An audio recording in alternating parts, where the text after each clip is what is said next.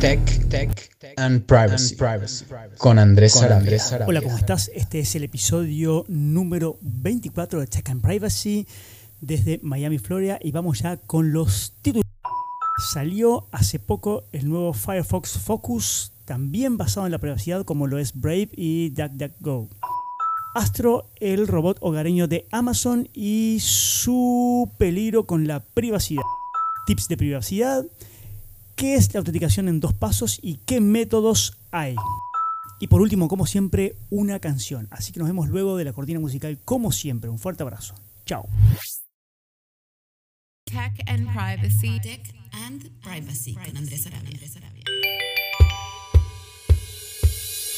Hola, ¿qué tal? ¿Cómo estás? Mi nombre es Andrés Sarabia y la verdad que bueno, te voy a comentar que este debe ser la quinta o la sexta vez que grabo este, este episodio. Porque lo que me pasó fue que, bueno, primero sonaba como muy a lata, como encerrado, luego no sonaba muy bien, luego muy fuerte, muy bajo, hasta que me di cuenta que no tenía conectado el micrófono, o sea que estaba eh, hablando directamente al ordenador y por eso me distorsionaba mucho y bueno, en fin. Así que bueno, pero vamos ya al episodio número 24 que está muy bueno en este caso. Empezamos con las noticias de tecnología hace 15 días aproximadamente, Mozilla presentó el navegador Firefox Focus, muy parecido al Firefox, pero en este caso basado en la privacidad. O sea que ya en este caso son tres. Tenemos a Firefox Focus, Brave, Browser y también el buscador y también navegador de DuckDuckGo. Todos están basados o buscan proteger muchísimo la privacidad, algunos con más o menos características y algunos más o menos que puedan ser configurables noticias de privacidad. Nuevamente, una de las grandes compañías, en este caso Amazon, en el ojo de la tormenta.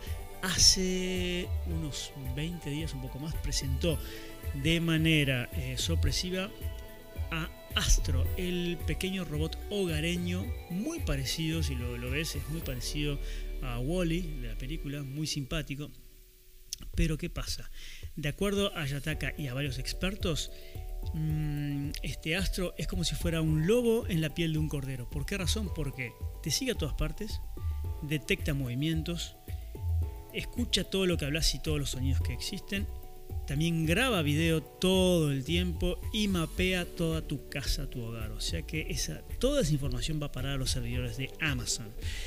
Imagínate lo que puede llegar a pasar con una brecha de seguridad o si esa información por alguna casualidad termina vendiendo. ¿no? Amazon, ellos tienen el foco basado en la privacidad y protegen mucho, pero eso hasta ahora lo han dicho todas las compañías. Así que bueno, a la hora de, de, comprar este robot o de pensártelo en comprar Astro, eh, primero fíjate en las reviews y mi consejo es que te enteres un poco más de cómo manejan la privacidad, ya que no son alentadores hasta ahora lo, lo que han investigado.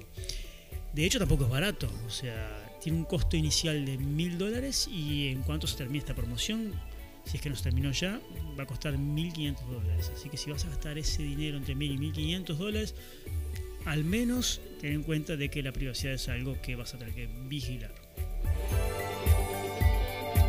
Tips de privacidad.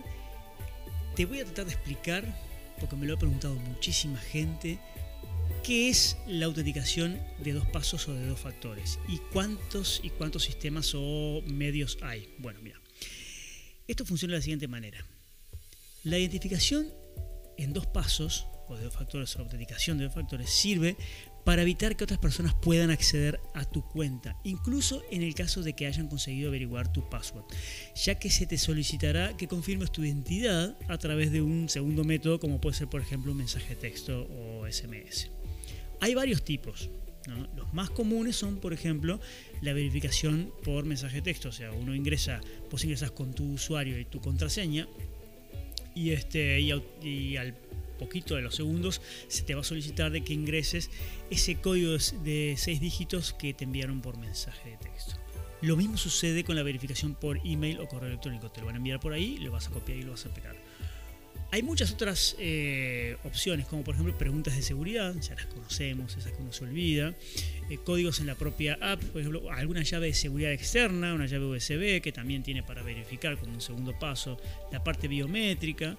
los códigos de recuperación, por ejemplo. Pero hay una, hay una que es muy buena y de hecho creo que es hasta ahora la mejor de todas y la más segura, que son las aplicaciones o apps de autenticación. Aquí hay tres que son las que están hoy por hoy mm, dominando el mercado, o por lo menos eh, todo lo que es la parte de configuraciones con las apps. Una es Microsoft Authenticator, la otra se llama Google Authenticator y la otra se llama Authy. En este caso, cuando ingresas tus datos en un servicio, la web o una app, tu usuario y tu contraseña, se te va a solicitar que ingreses, supongamos, un ejemplo, a Google Authenticator y busques eh, ese código de, de, seis dígitos que está asociado al servicio app que abriste. Estos códigos se van cambiando, van modificándose como si fuera un token de, un banco, se van cambiando continuamente cada pocos segundos. Así que lo que haces es lo copias, lo pegas y ahí tenés la autenticación en dos pasos que permite saber exactamente si la persona que está enviando eso es la que dice, o sea, la, identidad, y también el tipo de dispositivo device que está utilizando, porque también eso se puede verificar.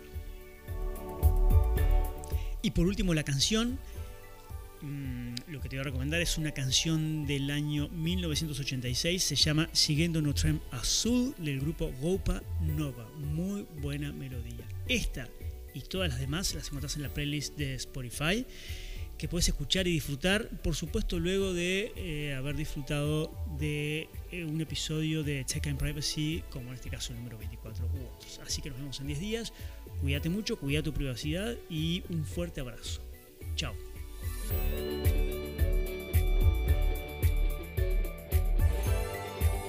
Tech and, Tech Privacy, and privacy with Andreas, Andreas Sarvia. Sarvia.